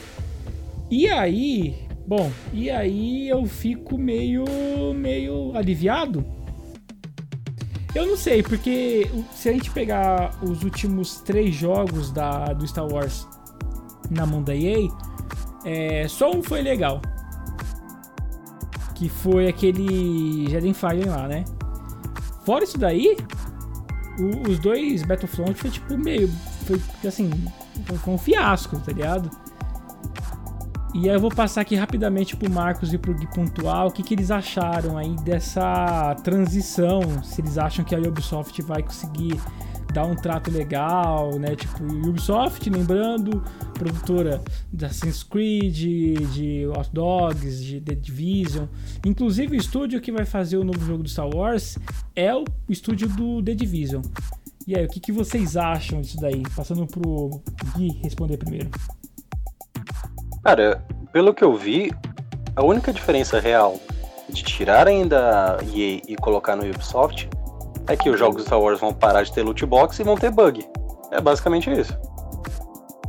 É melhor Não bug. Sei. É melhor bug do que você gastar dinheiro, né? Não, sem é dúvida. Uma coisa que a Ubisoft garante pra gente é bug. É jogo com gráfico pior do que foi anunciado e tudo isso. Mas eu acho que pra série Star Wars pode ser um alívio não ter mais os capetinhos da EA mexendo nisso. Porque a gente sabe que no começo Battlefront 1 e 2 foi baseado em loot boxes. Jedi Fallen Order, eu joguei, gostei bastante. O Battlefront 2, que eu acabei de falar, eu tô jogando agora porque ficou de graça na Epic. E não é um jogo ruim, só é um projeto de Battlefield com é, um pouquinho de, de, de COD, alguma coisa assim. Não, sei lá, não, não foi o jogo que eu mais curti da série Star Wars. E o que, que a gente vai começar a ver agora na mão da Ubisoft? A gente sabe que a Ubisoft não é a empresa que, que costuma fazer jogos mais competitivos, jogos de tiro. A maioria dos jogos deles são jogos de história, mesmo que tenha elementos de, de tiro, FPS, DPS, qualquer outra coisa. E muito provavelmente a gente vai ver muitos mais jogos do Star Wars parecido com Jedi Fallen Order do que com Battlefront. Espero eu que tenha uma sequência do Fallen Order, nem que seja com outro personagem, outra história, mas o mesmo estilo de jogo que lembra muito os jogos de aventura do PlayStation 2. Correr, escalar, bater, deslizar, é mecânica de Uncharted, Dark Souls, de muitas outras coisas. Eu acho que é isso que a gente vai ver a partir de agora com Star Wars e menos jogos padrão EA.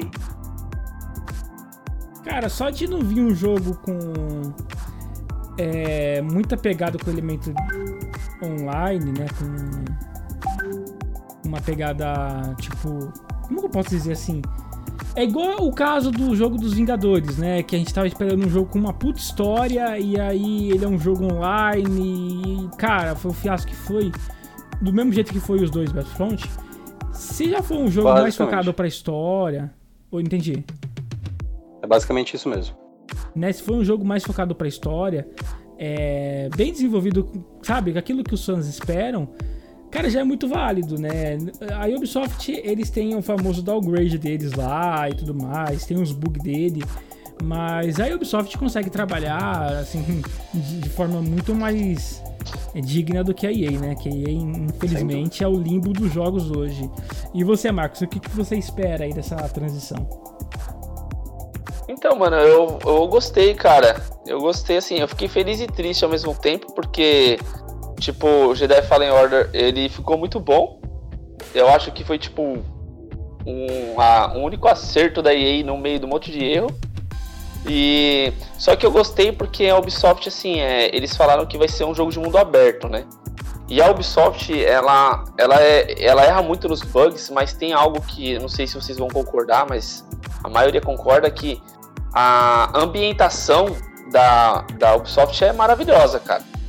Né? Eles sabem fazer o universo ali do jogo muito bem feito, velho. Então, tipo, eu fiquei feliz porque eu fiquei imaginando um mundo aberto de Star Wars feito pela Ubisoft. Porque se você pegar todos os. Tô falando da ambientação, tá? Tipo, do, do, do, do mapa, das paisagens. É, é, impecável. Você pega o Hot Dogs Londres, ficou linda. Você pega o Assassin's Creed é, no Egito, lá o, o, o Origins ficou bonito. Agora o Viking ficou lindo também. Então a, a, temática deles, assim, a ambientação é muito bonita, muito bem feita. É, então acho que vai ficar muito legal. E por ser mundo aberto, né? Porque o Jedi Fallen Order ele não era mundo aberto.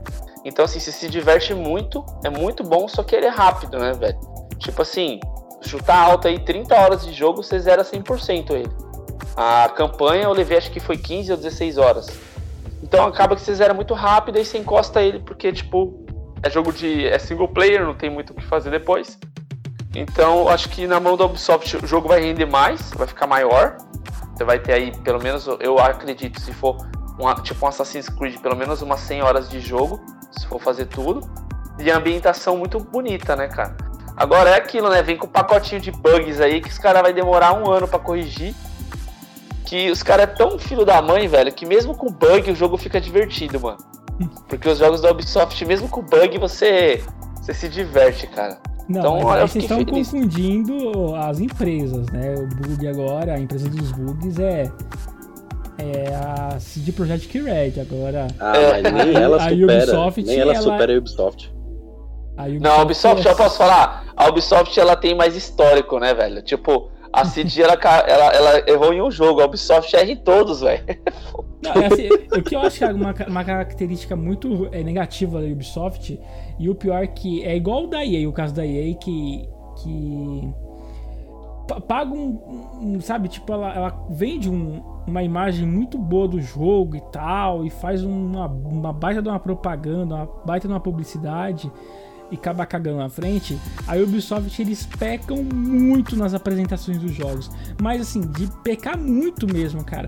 Eu acho inclusive que, que eles deram até uma melhorada agora, tipo, sei lá, nesses últimos três anos. Eles perceberam que teve um momento em que você assistia um evento da Ubisoft e você falava: Cara, essa apresentação é tudo mentira.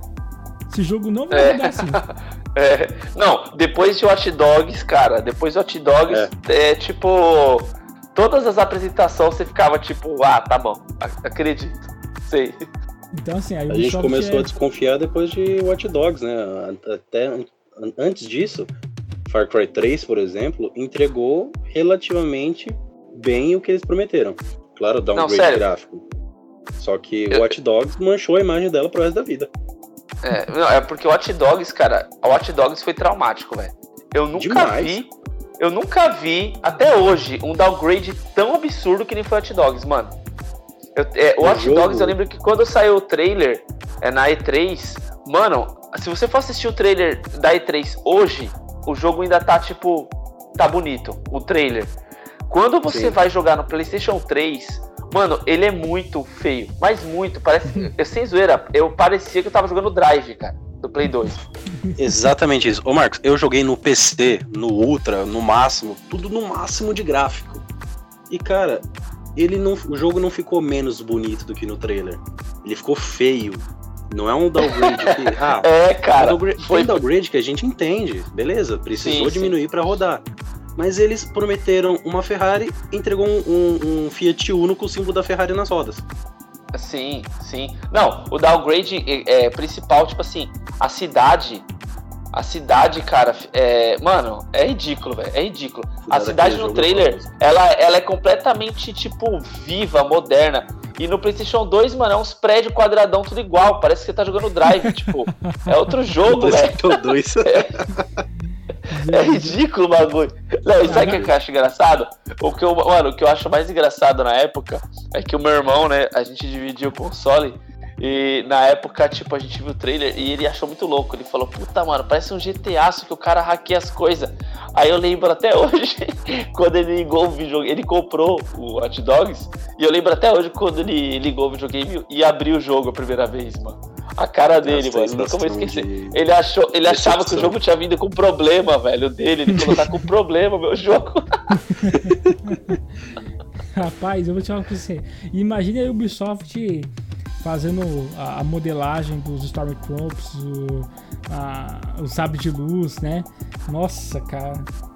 Não, mas assim, a, a Ubisoft, ela melhorou bastante, cara. Ah, sim. Ela eu- melhorou bastante. Se Eu, você eu acho viu... que assim, saindo da EA, tudo que sai da EA e vai pra qualquer coisa, mesmo que seja nada, já é um começo. E só uma coisa que eu ia falar, cancelar mano. É, uma coisa que eu ia falar, tipo assim, que eu gostei da, de ter saído da mão da EA. Só que tem empresa também que faz que nem os Vingadores. Que eu ia falar, tipo assim, que tem jogos que, mano, não adianta. é, eu não vou falar porque eu, eu de- querendo defender o single player, porque eu jogo single player. Vou falar porque é, é, é o que eu acho. É, tem jogos que ele é, combina mais com single player. Com o jogo de, tipo, aventura, sem ser online, sabe? Tipo, Vingadores, por exemplo, foi feito pela Square Enix, que é uma empresa que faz mais single player do que jogo online. E os caras quiseram, tipo, ganhar dinheiro com o jogo, é, fazendo microtransação, jogo online e tal. Só que o Vingadores é um jogo que não combina, mano, pra você jogar online. Tipo, aquele tipo, um AAA. Era pra fazer tipo um Spider-Man, um Batman, tá ligado? Só que dos Vingadores, um jogo de aventura, que você joga, poderia jogar com vários personagens e tal. É, Então os com caras erraram nisso. Exato. E o Star Wars, pra mim, para mim, os, os Battlefront não fez sucesso porque é um jogo que não combina com jogatina online. Porque o Star Wars ele tem muita história. Ele tem muita história, ele tem muito detalhe, dá pra você inserir muitos itens, dá pra você inserir muita side quest. Então ele é um jogo que ele combina mais com o single player. Então uma coisa que eu gostei é porque a EA poderia fazer essa cagada aí, de repente nas continuações aí, querer continuar com isso. E cara, o Star Wars pra mim é um jogo que ele tem que ser tipo single player. E se der, que nem a Ubisoft quer fazer mundo aberto, aí ficaria mais show ainda, né? E eu acho que se eles fizerem na, na qualidade que tá pelo menos o Assassin's Creed Valhalla, vai ficar bonito, porque o Assassin's Creed Valhalla ele tá muito bonito, ele tá muito bonito. E eu até entendo os bugs, assim, não justifica porque é muito bug, só que o jogo também é muito grande, é muito gigantesco. Então assim, um jogo desse tamanho, na beleza que tá, é, até entendo um pouco os bugs, né?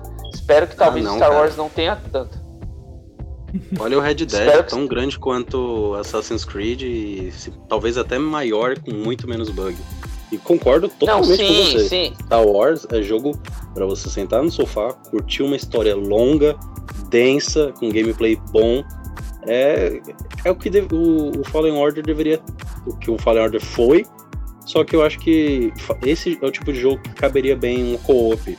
Seja local, é seja online. Mas não esses modinhos competitivos de dar tiro em bicho. Não vale a pena Star Wars. É.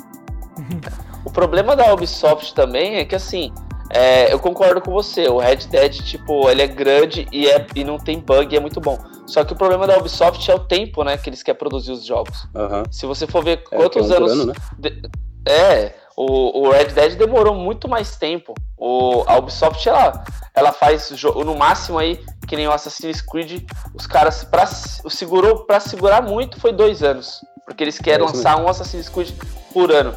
Então, assim, pelo tamanho do jogo e pelo tempo que foi feito, cara, eu fiquei até surpreso, porque eu achava que além de ter muito bug, ele ia ser feio. Eu achava que, tipo, ele ia ter um downgrade tipo Hot Dogs, mas não teve. Pelo menos graficamente, ele tá bonito. Agora tá com muito bug, né? Aí eles querem fazer o quê? Eles lançam o jogo, faz o jogo em dois anos, um jogo desse tamanho precisava de um tempo, pelo menos que nem do Red Dead, para ficar perfeito. E, e os caras é, depois ficam atualizando, né? Aí você fica uhum. tendo que baixar aí. É, todo dia tem atualização de 10 GB, mano. Pelo amor de Deus, velho. Nossa. é, complicado. Acho que a galerinha que é fã pode estar um pouco mais feliz por conta do jogo estar indo para uma empresa mais competente que a EA. Como né, eu já disse aqui, qualquer empresa é mais competente que a EA. É, mas a Ubisoft é muito, né? Não tô querendo ser muito irônico aqui, né? Por mais que eu tô tentando usar isso, porque também a Ubisoft dá umas vaciladas, eu acho que a Ubisoft vai fazer um trabalho excelente com o jogo de Star Wars. E feliz mesmo está agora os, as pessoas que sobrou o dinheiro aí dessa época de final do ano para poder comprar alguns jogos que entraram em promoção. E eu vou citar alguns aqui de grande sucesso, como por exemplo The Last of Us Part 2. Ele está com promoção de 50%, tanto no PS4 como no PS5, tá bom? Então você corre lá, é óbvio, né? 139 reais ainda é um valor muito elevado. Outro jogo também que tá com promoção em todas as plataformas do, do PS4, PS5, Xbox One, Series X, Series S PC é o Assassin's Creed Valhalla. Ele tá por 167,94, 40% de desconto. Então, se você quiser garantir esse jogo que é excelente e é um recém-lançamento, corre lá, né? Que você ainda consegue garantir ele. Outro jogo também que está em promoção no PS5, no, no, PS5 não, no PS4 e é um jogo de sucesso, é o Final Fantasy VII Remake, que tá por 124,95 com 50% de desconto, né? Você pode pegar esse jogo aí que não é tão antigo assim, foi lançado ano passado e é um excelente jogo. Do lado do PC, nós temos o GTA V que nunca morre por R$ 34,99, 50% de desconto também na Steam. Bom, e se você ainda tá afim de jogar um, né, tipo, um jogo bem elaborado, quer renovar suas fés na CD Projekt Red, The Witcher 3, a versão completa, né, edição é, Complete Edition, está por R$ 29,99, com 70% de desconto, tanto na Steam como na GOG Galaxy. Então, se você quiser garantir é, essas duas obras de artes da, da última geração, corre lá, garante o jogo, beleza? Essas promoções elas dão, é, tipo, geralmente vira as promoções na terça-feira, terça para quarta-feira, na loja da, da Sony e do da Microsoft, eles acabam virando a promoção, então provavelmente esse é o prazo. Quanto no PC, depende da boa vontade da, da Steam e das plataformas que estão oferecendo a promoção, beleza? Bom, algum jogo interessou vocês aí pra vocês comprarem? Marcos, Gui. Que então, é, para mim ó, os jogos que eu tinha interesse aqui eu já eu já tô com eles já. Olhando aqui a lista. Eu, eu tava com eu tava querendo, tava me interessado um, ah, não, tem um aqui, tem um aqui que me interessou. O, você não, acho que você não falou. Posso falar desse jogo? Pode. Não, é Watch Dogs Legion, porque eu tava em dúvida é, se eu pegava ele ou não. Tava num, porque muita gente falou que, que o jogo é bom, muita gente falou que o jogo não é bom. Aí, cara, foi um jogo que não deu para saber se é bom ou não, só jogando. E aí eu falei, bom, vou esperar uma promoção. Acho que agora é a hora, porque tá em promoção também. E é, eu espero, eu espero os jogos que eu tô com muita dúvida, eu espero promoções, né? E é, é, tá aqui, Hot Dogs Legion, parece que tá com 50 também, várias plataformas aí. Exatamente, está tanto no, na, nas plataformas do PlayStation quanto do Xbox.